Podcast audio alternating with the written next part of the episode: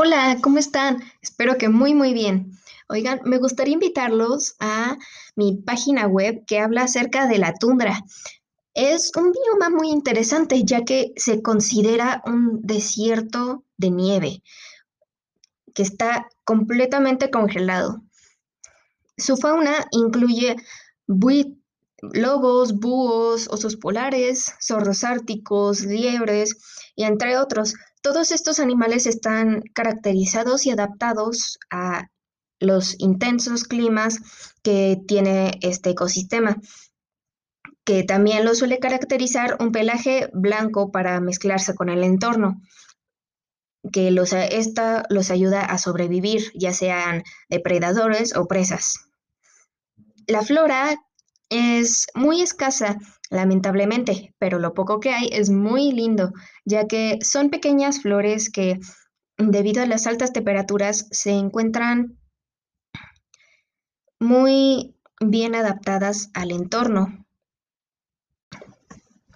Aunque no sea, aunque no lo crean, estas plantas se alimentan de la poca luz solar que llega y están adaptadas de modo que con esta poca luz la almacenan y de esa manera logran sobrevivir en la tundra.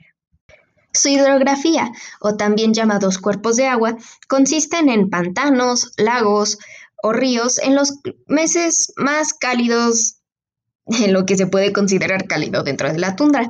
El resto de meses, eh, todos los anteriormente mencionados se convierten en un campo totalmente congelado y hecho de hielo. Bueno, aunque como cualquier bioma, este también se encuentra en peligro, ya que debido a la contaminación y el calentamiento global, eh, tanto fauna, flora y el ecosistema en general se ven muy afectados. Un ejemplo sería el Polo Norte. ¿Cómo estaba el Polo Norte en 1984 hace solo cinco años en 2016. Hay una gran reducción en, el campo que este abarca, por lo que el calentamiento global es más dañino de lo pensado, ya que en relativamente pocos años se está perdiendo demasiado hielo, por lo que esto es una clara muestra de que el mundo está aumentando su temperatura, derritiendo todo lo que es este ecosistema poco a poco. Pero no hay de qué preocuparse, ya que existen asociaciones que se dedican específicamente al cuidado y protección de todos los biomas, no solamente la tundra. Afortunadamente, nosotros también podemos participar en ellas, ya sea dando donaciones o aportando cualquier cosa, ya sea promoviendo o contándole a algún amigo.